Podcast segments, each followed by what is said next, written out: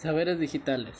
Saber administrar archivos informáticos, saber usar programas y sistemas de información especializados, saber crear y manipular texto y texto enriquecido. Aprendizajes estratégicos en ambientes virtuales.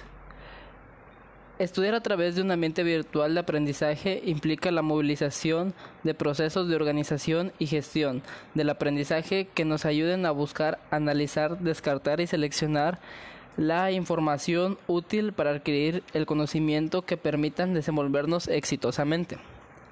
Tecnología digital digitales aplicadas a la educación. Pues estas serían, por ejemplo, Classroom y plataformas plataformas en las que hemos trabajado trabajado exitosamente, ya que pues de alguna otra forma el plan de estudios pues funciona. Pues no queda nada más que decir.